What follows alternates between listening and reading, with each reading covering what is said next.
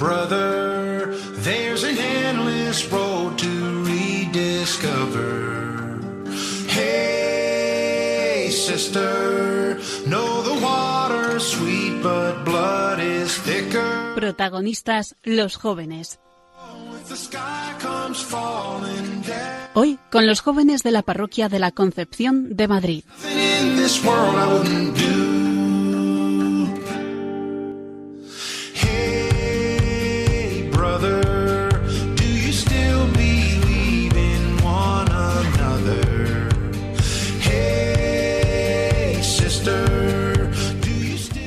Feliz Pascua, buenas noches y bienvenidos a esta hora de radio, a esta hora nocturna y a este espacio que es para vosotros, para los jóvenes. Como todos los meses, en concreto los terceros martes de cada mes de 11 a 12 de la noche, este es tu espacio.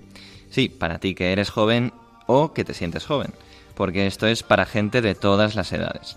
Aquí hablamos, ya lo sabes, de temas que te afectan en tu día a día. Nos hacemos las preguntas que tú te haces y nos ponemos en tu piel, en la piel de un joven del siglo XXI que quiere vivir en cristiano. En el programa de hoy nos sumergiremos en el Evangelio con la reflexión del Padre Anapo. También nos visitará Salvador Otamendi, nuestro recomendador, para hacernos una propuesta cultural. Para continuar, Ana Martín nos hablará de una iniciativa de evangelización en Internet. También se pasará por aquí Concha Scritch, que nos seguirá descubriendo el apasionante mundo de los estudios sobre la mujer. Y para cerrar, Ana Peláez nos hablará de uno de los doce apóstoles. Así que, como veis, tenemos un menú de lo más completo eh, y no hay tiempo que perder. Esto es Protagonistas los Jóvenes, un programa que hacemos desde la Parroquia de la Concepción de Madrid. Os saluda en su nombre Jaime Cervera. Comenzamos.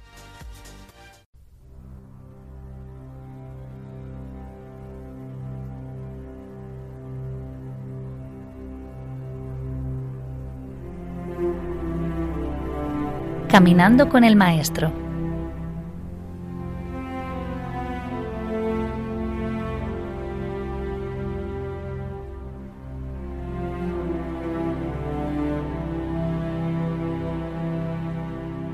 Se subió después a una barca y le siguieron sus discípulos. De repente se levantó en el mar una tempestad tan grande que las olas cubrían la barca, pero él dormía. Se le acercaron para despertarle diciendo, Señor, sálvanos, que perecemos. Jesús les respondió, ¿Por qué os asustáis, hombres de poca fe? Entonces, puesto en pie, increpó a los vientos y al mar, y sobrevino una gran calma. Los hombres se asombraron y dijeron, ¿quién es este que hasta los vientos y el mar le obedecen? Según los evangelios, a lo largo del ministerio de Jesús, dos son las noches tormentosas que Jesús pasa en el lago, junto con el grupo de los discípulos.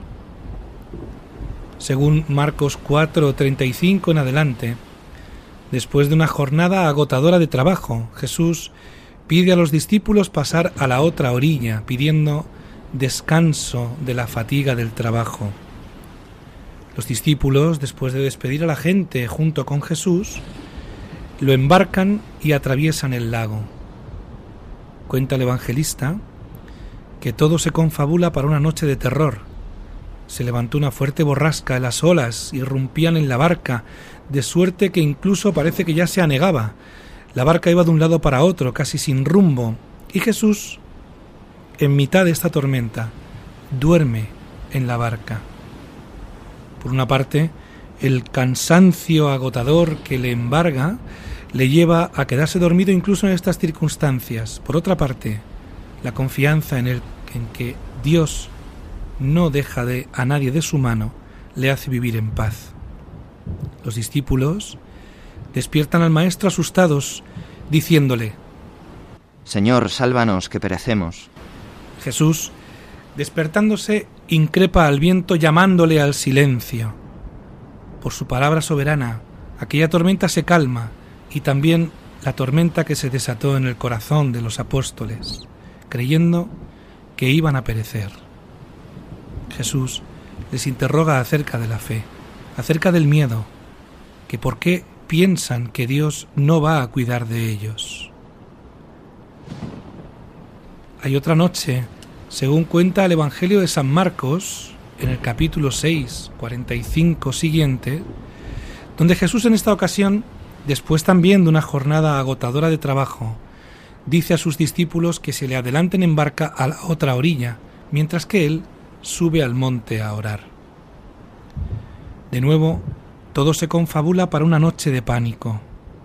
Se desata una tormenta espantosa, con los truenos y con la lluvia, mientras Jesús está en el monte orando. La barca, una vez más, parece que va a la deriva. Jesús probablemente viendo desde el monte o intuyendo el terror de los suyos, porque ya en una noche parecida a esta no tenían más recurso que el miedo, se acerca a ellos caminando sobre el agua. Llama la atención en este pasaje dos cosas. Una, que lo confundan con un fantasma. Quiera el Señor librarnos de este tipo de confusiones porque confundir a Jesús con un fantasma es quitarle a Jesús el rostro y el contorno de su propia persona. Jesús no es una nubecilla, no es una gominola, Jesús no es un conjunto de ideales bonitos, es una persona a la que poder amar. ¿no? Pero también llama la atención la reacción de Pedro. La pregunta de Pedro revela que hay en su propio corazón, porque de esta misma manera preguntaba el demonio en el desierto, si eres el Hijo de Dios, que se conviertan estas piedras en pan. Si eres el Hijo de Dios, tírate desde el templo. Es decir, nace generando una duda. De hecho, en el Calvario encontraremos las mismas preguntas. Si es el Hijo de Dios, que se salve a sí mismo. Si eres el Hijo de Dios, sálvate y sálvanos. Este modo de preguntar, por lo tanto, poniendo a Dios a prueba, es propio del mismísimo demonio.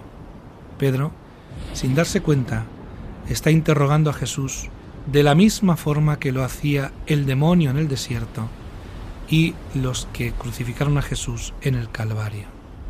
Sin embargo, Jesús pacientemente le dice a Pedro que vaya para rescatarle de su propio hundimiento.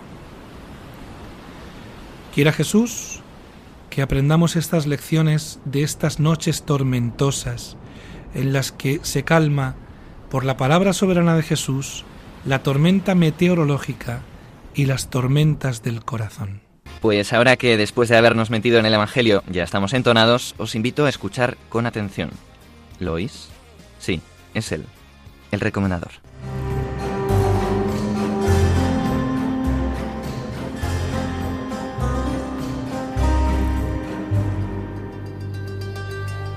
El recomendador.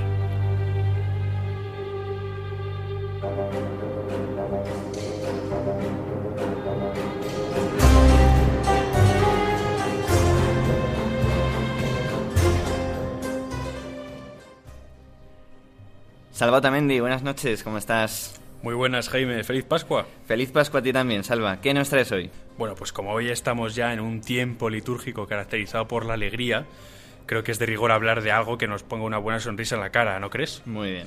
¿Qué te parece recomendar tres grandes musicales de la historia del cine? Hombre, pues me encanta la idea. Ya sabes que soy un gran admirador de este género. Fantástico, ya sabía yo que te iba a gustar. Sí, sí. En primer lugar, había pensado en un clásico del cine musical, Cantando bajo la lluvia. Make 'em laugh, make 'em laugh. Don't you know everyone wants to laugh? Ah, ah. My dad said, Be an actor, my son, but be a comical one. They'll be standing in lines for those old honky tonk monkey shines. Now you could study Shakespeare and be quite elite, and you could charm the critics and have nothing to eat. Just slip on a banana peel, the world's at your feet. Make 'em laugh, make 'em laugh, make 'em laugh. Make, make 'em laugh. Don't you know everyone wants to laugh? My grandpa said, go out and tell 'em a joke, but give it plenty of hope. Make 'em roar, make 'em scream. Take a fall, but a wall, split a seam. You start off by pretending you're a dancer with grace. You wiggle till they're giggling all over the place. And then you get a great big custard fly in the face. Make 'em laugh, make 'em laugh, make 'em laugh. Make 'em laugh. don't you? All the what? My dad.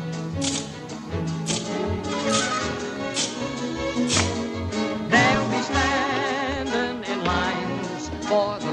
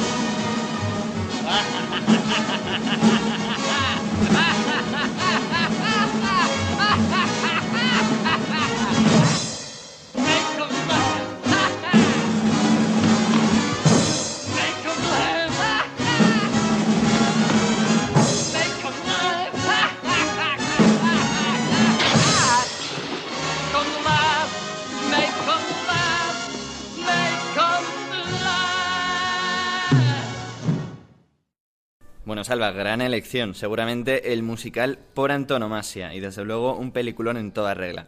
Y sí, la verdad es que te saca más de una carcajada.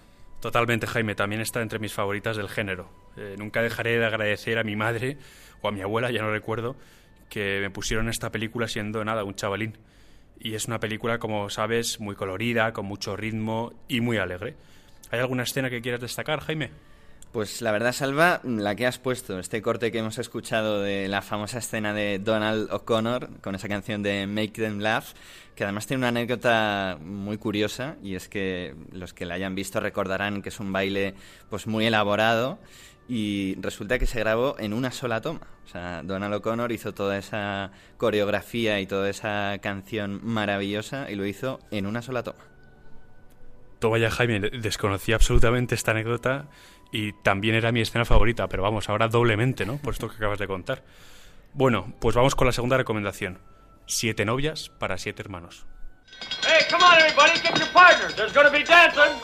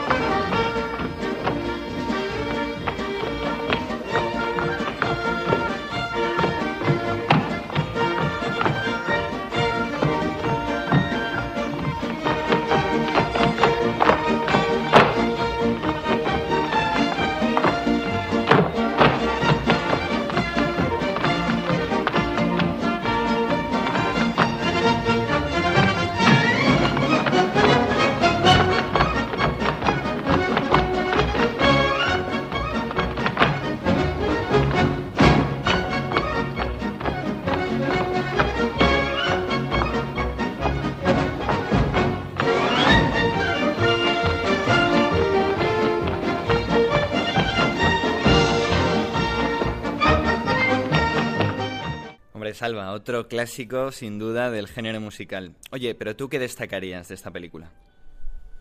Bueno, pues eh, decir que es otro de esos musicales que te saca más de una sonrisa conforme va avanzando la historia y especialmente en la escena del granero, que es en esta mi escena favorita.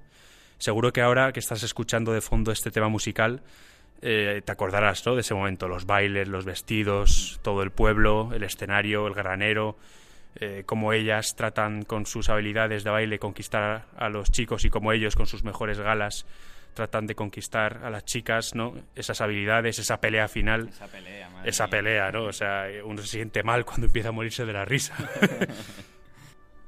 en fin, Jaime, otra película festiva, alegre y para ver con toda la familia. Totalmente, Salva. La verdad es que es una película de lo más entrañable, a pesar de que en estos tiempos de la corrección política probablemente no podría hacerse. Pero bueno, precisamente por eso yo creo que Siete novias para siete hermanos es un buen lugar donde refugiarse del mundo de hoy que a veces es tan frío, ¿no?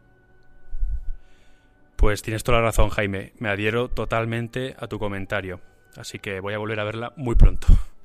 Y para terminar, pues pasamos a otro gran musical que resucitó el género y que se llama La La Land.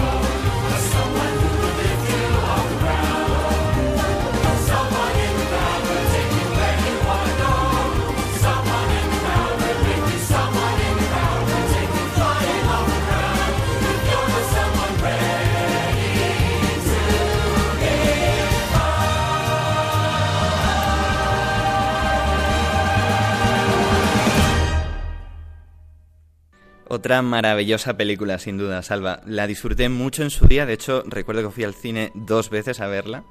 Y bueno, la verdad es que, como tú decías, resucitó el género. De hecho, tiene muchas referencias a muchos musicales, entre otros a, a Cantando bajo la lluvia. Y vamos, es fantástica la película. He puesto esta tercera para que no nos tachen de carcas, ¿no? Que hemos puesto dos películas de los 50.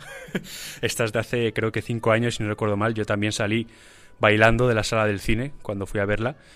Y bueno, no sé si recuerdas, Jaime, que estuvo a puntito de hacerse con el Oscar. Efectivamente, bueno, aciago recuerdo aquella noche. Porque, vamos, por unos segundos, creo recordar, pudo fardar de haber ganado ese premio, pero al final se lo llevó otro largometraje. Cierto, Salva, qué momentazo. Aunque bueno, creo que este año Will Smith lo ha desbancado por completo.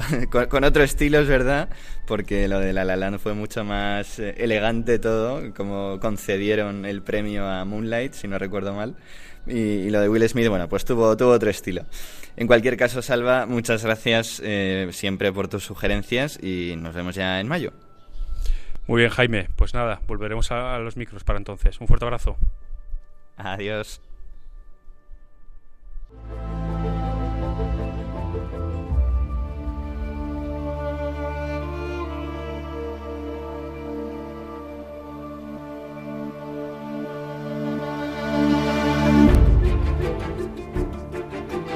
El dedo en la llaga.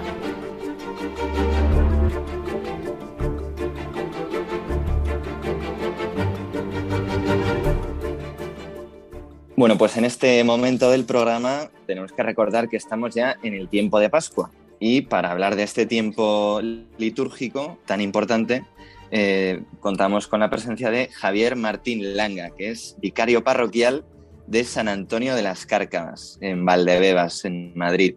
Así que te saludo ya, Javier. Buenas noches. Buenas noches, ¿qué tal, Jaime? Bueno, pues para hablar contigo de, este tiempo tan gozoso, eh, bueno, eh, empezamos con, una cosa que decía San Pablo, y es que es esto de que si Cristo no ha resucitado, vana es nuestra fe. O sea que la resurrección es lo más importante. Pero eh, pensaba yo que puede ocurrirnos que este misterio, pues a veces nos entre un poco menos por los ojos, digamos, que por ejemplo la pasión que acabamos de pasar hace unos pocos días. Así que primera pregunta, Javier, eh, ¿cómo podemos acercarnos mejor a este acontecimiento de la resurrección?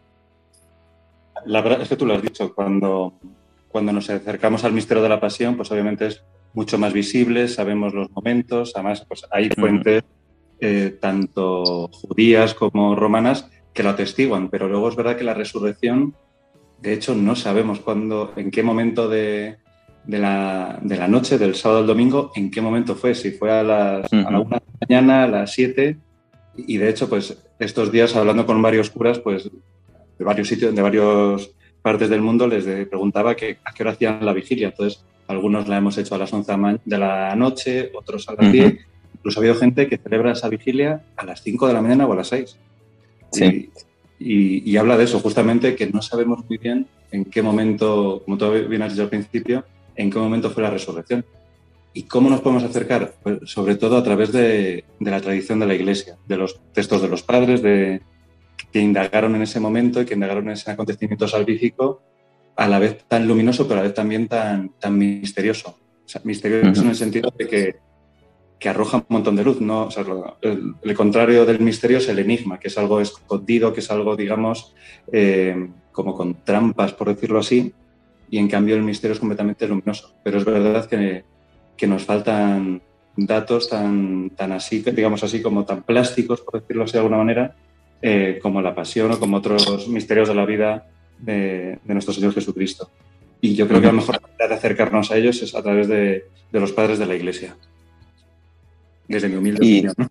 Sí, sí, sí. ¿Y, ¿Y, en qué sentido podemos acercarnos a través de los padres, Javier? Sí, pues o sea, los primeros que, que hablaron de, digamos, del acontecimiento de la resurrección, pues fueron los apóstoles, fueron, digamos, los, que vieron cara a cara al resucitado y, los textos de, pues sobre todo pues en, Juan 20, 21, cuando, cuando son estos textos de la resurrección, es como, son tan bonitos, pero a la vez tan del día a día. A mí siempre hay una, una digamos, una, una anécdota que siempre me ayuda a pensar en esto. Y es cuando, claro, cuando están con los discípulos de Maús o cuando los 500 discípulos que dice San Pablo, los 500 hermanos que, que vieron al Señor resucitado, claro, no se lo podían imaginar. O sea, le veían y dicen, se le parece, pero no es, no puede ser él. Porque claro, aunque le estuvieran viendo cara a cara, eh, su cabeza les traicionaba, porque dicen, si acabamos de ver morir, si lleva tres días muerto, ¿cómo va a estar resucitado? Y entonces hay una, hay una, una anécdota que como siempre pues, eh, no se sabe si es leyenda urbana o no, que decían que, que, hubo un niño una vez en los Alpes, creo que era, que estaba esquiando con su familia y de pronto pues reparó en un, en un alpinista, en un esquiador que estaba por allí, se le quedó mirando y le dijo a su madre, mira, mira, mamá, es Juan Pablo II. Y entonces la madre se dio la vuelta, miró a aquel hombre, miró al niño y dice, hombre, hijo, se le parece, pero no es. Parece ser que con el tiempo sí que era realmente San Juan Pablo II. Que, que le gustaba mucho esquiar. ¿Qué es lo que pasa? Que una madre, o sea, el niño ve con los ojos de la inocencia, que lo ve, le reconoce y dice, es él, es el Papa. Lo que pasa es que la madre dice, la madre está viendo exactamente lo mismo que el niño, lo que pasa es que su, su cabeza pues está formada, pues eso, que por, o sea, piensa en probabilidades, piensa en la imposibilidad, de aunque ella esté viendo cara a cara a Juan Pablo II, dice, es imposible, es un hombre que se le parece, pero es imposible. El Papa está en Roma, está en Vaticano y tiene cosas mil veces mejores que estar esquiando. Pues el niño vio a Juan Pablo II, la mujer también, pero solo uno de ellos, uno de ellos se dio cuenta. Yo creo que la resurrección mm, va por ahí, ¿sabes? Que los, los que lo vieron es que no se lo creían, de la alegría, de, de la imposibilidad de su cabeza de, de imaginar la resurrección. Javier, ¿qué significado tiene la resurrección en dos ámbitos, tanto en la historia de la humanidad, digamos, como también para nuestra vida personal? Hombre, es verdad que, o sea, lo que lo que decíamos al principio, ¿no? O sea, si Cristo no ha resucitado, vana es nuestra fe. O sea, la resurrección es, digamos, el centro de, de nuestra vida de cristianos y, y es, digamos, el, el, fundamento sólido, sólido, sólido. Si no creemos en esto, apaga y vámonos, ¿sabes? De, o sea, si yo tuviera dudas sobre esto, pues eh, cerraría la parroquia, me iría, bueno, con el permiso de mi párroco siempre, pero me... Pero digamos, si yo tengo dudas existenciales o dudas fuertes sobre, sobre la resurrección, es que hay algo que no, que no funciona. O sea, es verdad que para eh, que Cristo verdaderamente ha muerto y verdaderamente ha resucitado, para mí es, digamos, el centro de no solo de mi vida, sino de la vida de la iglesia y, de la vida del mundo incluso para los no creyentes, porque si, imagínate, ¿no? Si de pronto se descubre que, que realmente Jesucristo no ha resucitado, pues cierro yo la parroquia, cierro la del frente y sea, imagínate o lo, crucial que es esto. O imagínate que el Vaticano dicen, oye, que nosotros cerramos el chiringuito, que nada, que, que se acabó. Monjas, salís de los conventos, dejad creer y ir buscando una nueva religión. Sería algo así. O que tiene, o sea, tiene una, una, solidez este, este misterio que, que pende toda nuestra vida de él. Pensarlo, si, si, de pronto se descubre y el Papa, quien sea, dice, oye, que es verdad que, que nos equivocamos, que nos llevamos una y que no que Cristo no ha resucitado. O sea, imagínate el, el, caos total en el que habría en el mundo, incluso para la gente no, no cristiana. Se quedaría a cuadros. Sí. Espero que no pase. ¿eh? seguro que no, seguro que no. Oye, Javier, y claro, eh, acabamos de pasar la, la, cuaresma, justo antes de la Semana Santa, que es un tiempo de penitencia en el que la Iglesia nos propone elementos como muy concretos para vivir esa llamada a la conversión, ¿no? que se nos pide en la cuaresma. En medios concretos como puede ser el ayuno, la abstinencia, la oración, la limosna. Pero claro, ahora empezamos la Pascua, ya llevamos unos pocos días, que es un tiempo eso de alegría y Mm, a veces podemos estar un poco más perdidos, ¿no? porque con, con, la cuaresma está todo como muy claro, hay cosas muy concretas, pero la alegría de la Pascua se nos puede quedar un poco más en el aire. Así que la pregunta es, eh, ¿cómo podemos vivir eh, esa alegría pascual durante este tiempo? Pues yo te diría que a base de cerveza, pero no va a quedar eso. no, bueno, es, te, seguro que ayuda, ¿no? Además, la, la, la, cerveza es casi un invento de, de la vida monacal pero sí. no es que, o sea, tanto el ayuno, la abstinencia, la oración y la limosna o sea, nos ayudan no solo durante la cuaresma, sino durante todo el año. Lo que pasa es que yo creo uh -huh. que es como un tiempo de entrenamiento fuerte pues para, para vivir con gran alegría la, la, resurrección. ¿Se puede seguir haciendo ayuno, abstinencia, oración y limosna durante bueno, también? Pero es verdad que también, pues, todas, digamos, la, las cosas en las que nos ha ayudado a prepararnos, mantenerlas. Sea, yo siempre pienso eso que, pues, que si a alguien le ha servido durante la cuaresma, oye, qué bien me ha venido, pues el, el día que hicimos los, los, ayunos que están más observados, ¿no? como el Viernes Santo y, el miércoles de ceniza. Oye, me ha ayudado mucho esos días. ¿Puedo hacerlo de vez en cuando? Por supuesto. ¿Y los puedo vivir con alegría? Claro que sí. Es que a veces pensamos que la cuaresma es como eso.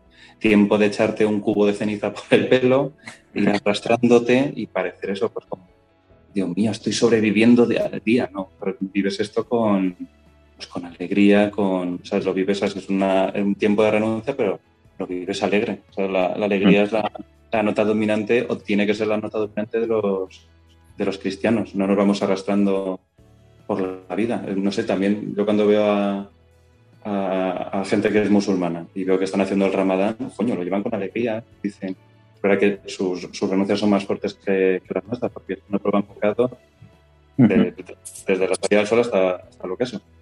Y sí. de veras, sabes que son más campeones.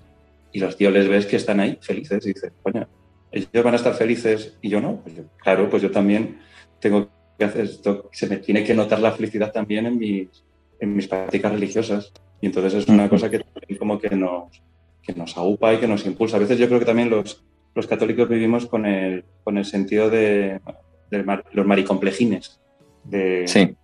ay, mira, mira, no sé qué, mira lo que nos hacen. Pues vivirlo con alegría, coño. O sea, yo creo que es una cosa que nos tiene que ayudar. Oye, Javier, te quería preguntar también por eh, algo que escuchamos en la vigilia del sábado, eh, en el pregón pascual en concreto, que es esta frase de feliz la culpa que mereció tal redentor. Eh, no sé si nos podrías explicar el, el, sentido de esta frase. Claro, la feliz, la feliz culpa, o sea, es qué bien nos vino la historia de la salvación que, que ¿cómo se llama? Que, que Adán y Eva pecaron. Porque, uh -huh. claro, si Adán y Eva no hubieran pecado, esto se, verdad que seguiríamos en el paraíso y todo sería genial. Pero no hubiéramos conocido a Cristo encarnado. Es verdad que veríamos cara a cara a Dios, pero, pero el acontecimiento de la resurrección no lo hubiéramos conocido. Es verdad que era necesario ese pecado, no, pero gracias a la libertad del hombre, gracias a que nuestros padres, por decirlo así, entre la pifiaron, bendita pifia, bendito pecado, bendita culpa, que ha, digamos, ha desentrañado pues, un misterio, ha desarrollado una historia de salvación tan preciosa y tan, y tan llena de esperanza. Bueno, Javier, y ya para terminar, eh, los 50 días que dura la Pascua nos llevan primero a la Ascensión y luego a Pentecostés. Eh, ¿Qué significado tienen estas fiestas?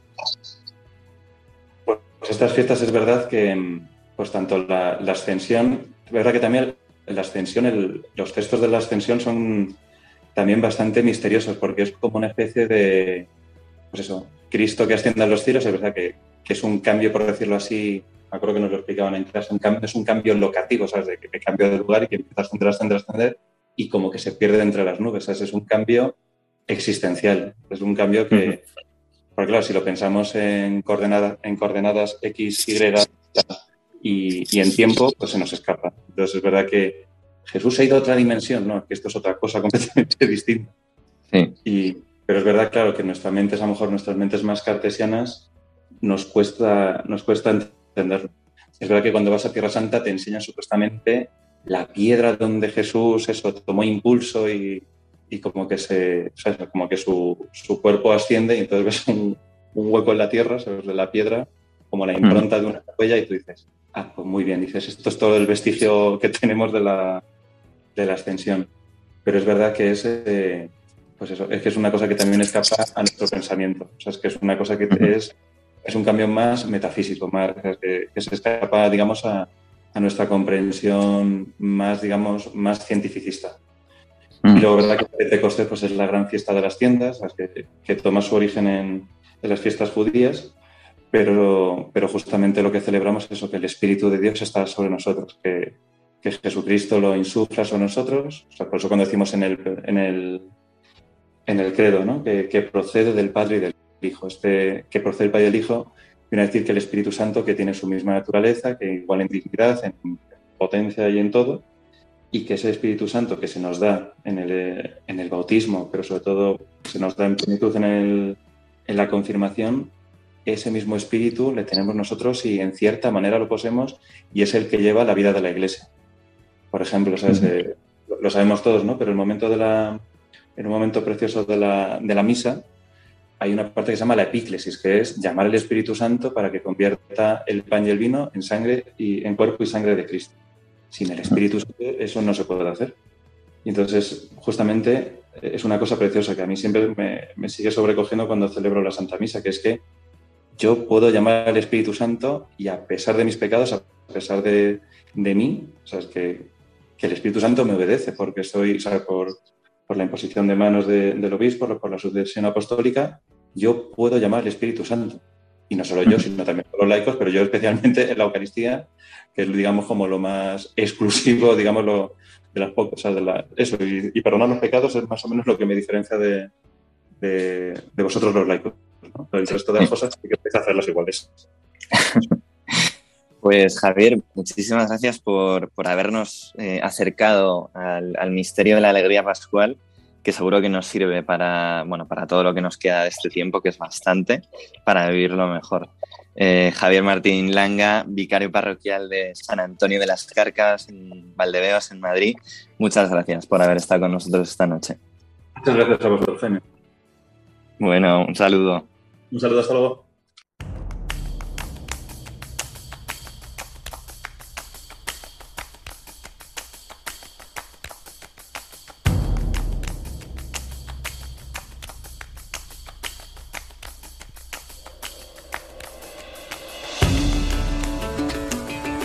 Las redes del siglo XXI.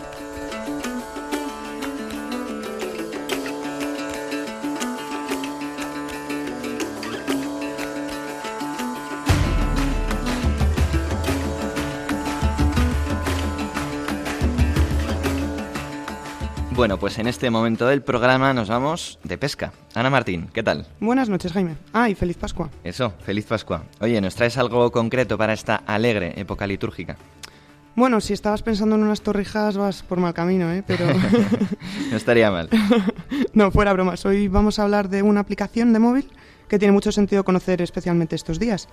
Eh, bueno, es una aplicación que tampoco tiene mucho misterio en cuanto a su funcionamiento, la verdad. Bueno, si es fácil de usar, mejor para todos. Sí, sí. A ver, me refiero a que es sencilla porque podría sustituirse perfectamente por un rosario tradicional. Oye, no me digas que nos has traído una app para, para rezar el rosario, que es lo más típico. Bueno, a ver, en realidad es una aplicación desde la que se puede rezar la coronilla de la Divina Misericordia, o sea que... Ah, bueno, Ahí, ahí. bueno, pues entonces te lo paso. Sigue siendo el mismo principio, pero tienes razón que es oportuno hablar de ella esta semana. Justo. Para los que no lo sepan, ahora estamos en plena novena, que empieza el Viernes Santo y termina el día de la fiesta de la Divina Misericordia, que es el segundo domingo de Pascua. Eso es, fue el día de la canonización de Sor Faustina Kowalska, el 30 de abril del año 2000, cuando el Papa Juan Pablo II instituyó esta fiesta para toda la Iglesia, ¿verdad? Eh, exacto. Eso es, la esencia de esta devoción tiene su origen en las apariciones que esta monja polaca, Sor Faustina, tuvo el Señor. Eh, Jesús le reveló el deseo que tenía de dar a conocer al mundo la magnitud de su amor y misericordia, y para esto le pidió que escribiese un diario. Mira, para poneros en contexto voy a leeros un extracto eh, del diario 699. Dice así, Deseo que la fiesta de la misericordia sea refugio y amparo para todas las almas, y especialmente para los pobres pecadores. Ese día están abiertas las entrañas de mi misericordia. Derramo todo un mar de gracias sobre las almas que se acercan al manantial de mi misericordia. El alma que se confiese y reciba la Santa Comunión obtendrá el perdón de todas las culpas y de las penas. En ese día están abiertas todas las compuertas divinas a través de las cuales fluyen las gracias. Bueno, pues después de oír esto es como para decir que el que no se salva es porque no quiere. Total, tonto el último, vamos. Desde luego. Bueno, pues como ves, el Señor quiso manifestarse y dejar muy clarito lo importante que es para Él que acojamos con confianza ciega su divina misericordia. Qué buena falta nos hace. Oye, y cuéntanos entonces, ¿la aplicación esta en qué consiste? ¿Tiene como una guía para ir rezando la coronilla o cómo funciona? Sí, bueno, en realidad hay varias aplicaciones de móvil que pueden servir. Si ponéis en la Apple Store Divina Misericordia directamente os saldrán unas cuantas, pero yo recomiendo la de Santa Faust- santafaustina.es, que digamos que es la oficial. Eh, a mi juicio es la más completa porque tiene muchos apartados. Uno de ellos tiene los extractos del diario de Santa Faustina, otro es el devocionario, noticias, el propio rezo de la coronilla.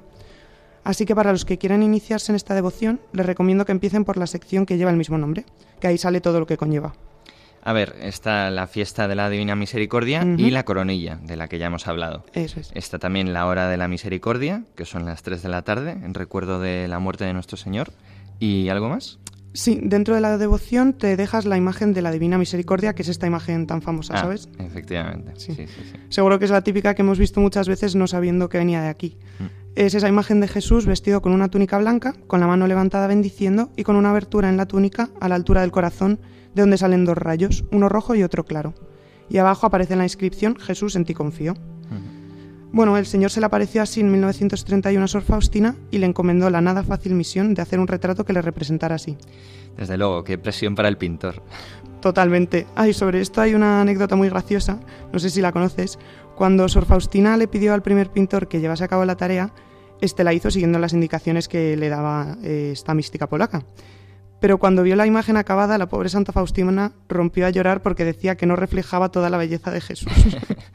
¿Verdad? La pobre. Bueno, imagínate, no sabemos qué habría dicho a día de hoy, por ejemplo, viendo a Jim Caviezel en su papel de la pasión, en la película de Mel Gibson. Bueno, supongo que le habría dado su aprobado.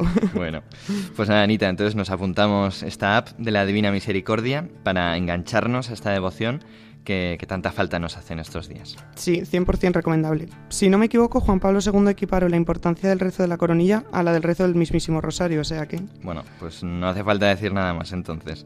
Nos has convencido. Pues muchas gracias, Anita, y nos vemos el mes que viene para seguir de pesca. Un placer, Jaime, gracias a ti. Hasta la próxima.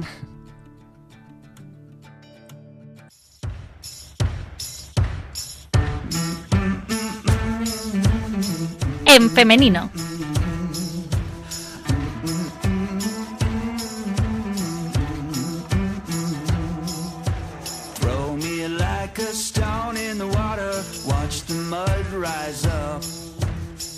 Me like a lamb for the slaughter, pour me in your cup.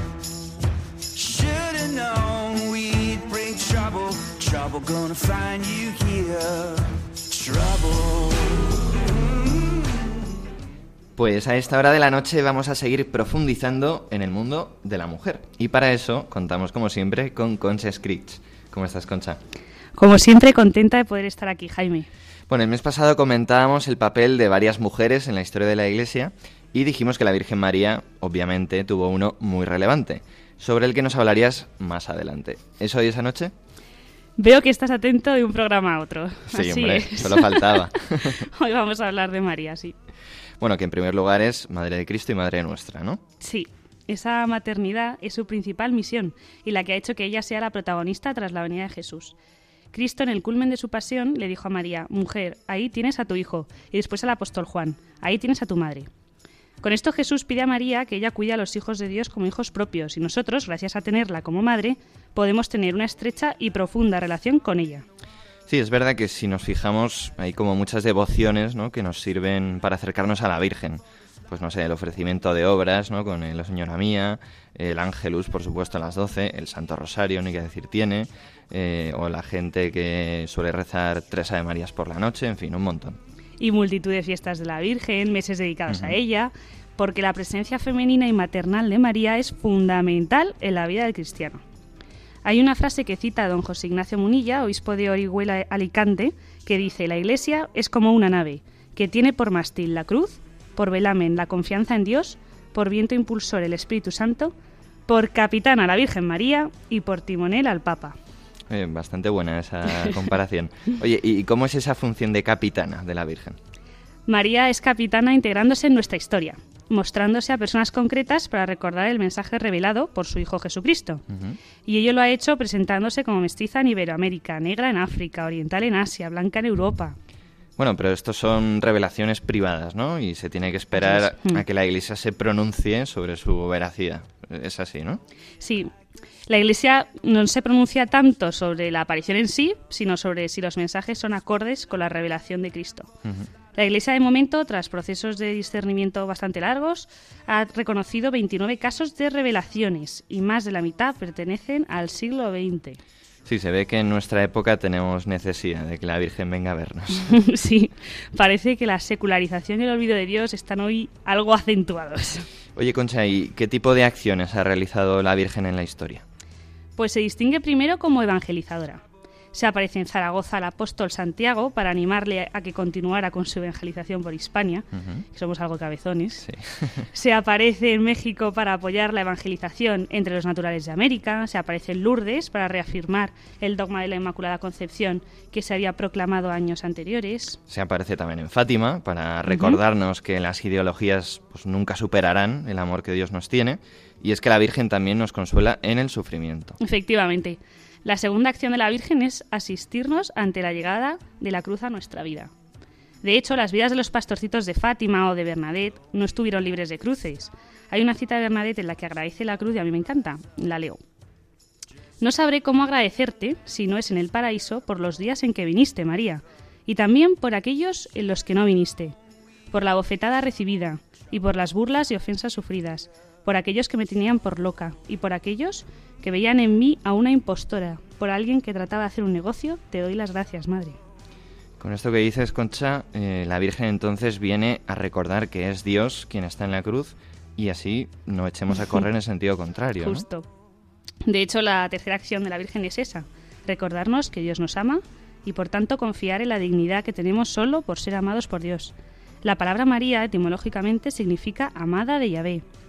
Dios te ama, así que a pesar de los muchos problemas que tengas en tu vida, de la debilidad y fragilidad que experimentes, Dios te quiere como eres. Si es que la Virgen es un subidón de autoestima. vamos. Justo, eso es. y ya solo quería comentar la última acción de la Virgen en la historia, la de pisar la cabeza de la serpiente. Mm, nos vamos al Apocalipsis. Sí, ahí le has dado. Ahí se lee. Y el dragón se enojó con la mujer y fue a hacer guerra contra el resto de su simiente, los que guardan los mandamientos de Dios y tienen el testimonio de Jesucristo. La Virgen sale a nuestro encuentro cuando el mal ha cundido de una manera escandalosa, cuando hay personas que encuentran a Dios más que por haberlo conocido, porque claman ayuda ante la necesidad de auxilio por la experiencia del mal. La Virgen es el socorro de Dios. En esto la que más destaca a lo mejor es la Virgen de Fátima, ¿no? Sí, así es. María, sin negar la maldad que hay en todos los hombres, por eso enseña el infierno a los pastorcitos, muestra los horrores de las guerras mundiales y los que el régimen comunista produciría después, y dice que la consagración del mundo a su inmaculado corazón frenaría esa vorágine. Bueno, y de 1917 con la Virgen de Fátima nos vamos a 2022 porque eh, hace un dos o tres viernes, Mm. el 25 de marzo, el Papa Francisco consagró a Rusia y Ucrania a la Virgen. Sí, fue muy esperanzador ver cómo la Virgen sigue interviniendo por nosotros frente al mal, demostrando que el único omnipotente es Dios, que el mal no tiene la última palabra porque María puede redirigir la historia. Pues con esta gozosa esperanza en María nos marchamos con especial cariño también hacia el pueblo ucraniano. Muchas gracias, Concha. De nada, Jaime, y hasta la próxima. Hasta el mes que viene.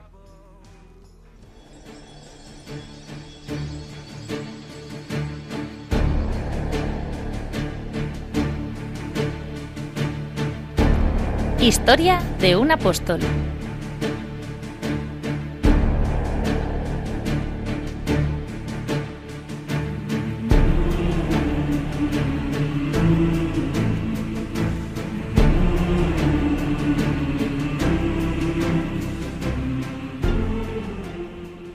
Ana Peláez, buenas noches. ¿Qué nos traes hoy?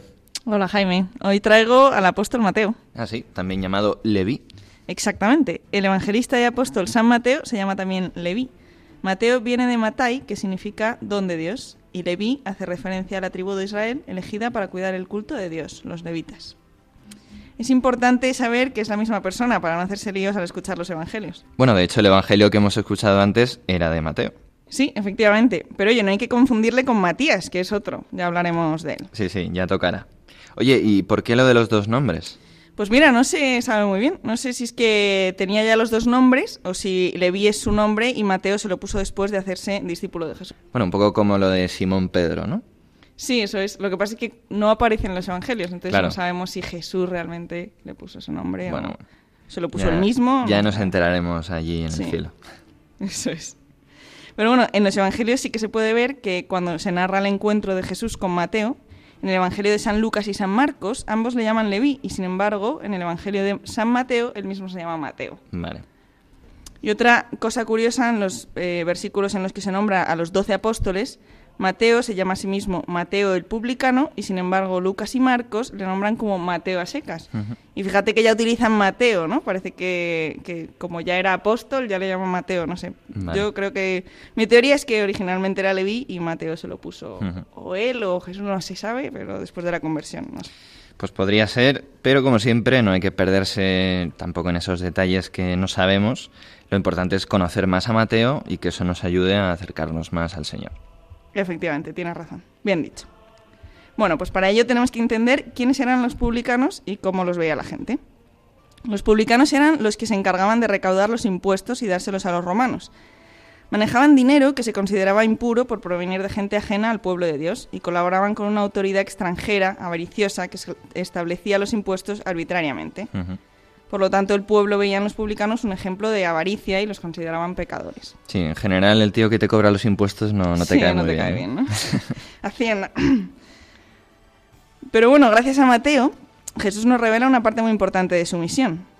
Porque cuando los fariseos preguntan que por qué come con publicanos y pecadores, él responde, no tienen necesidad de médico los sanos, sino los enfermos. Y de aprender qué sentido tiene. Misericordia quiero y no sacrificio. Porque no he venido a llamar a los justos, sino a los pecadores.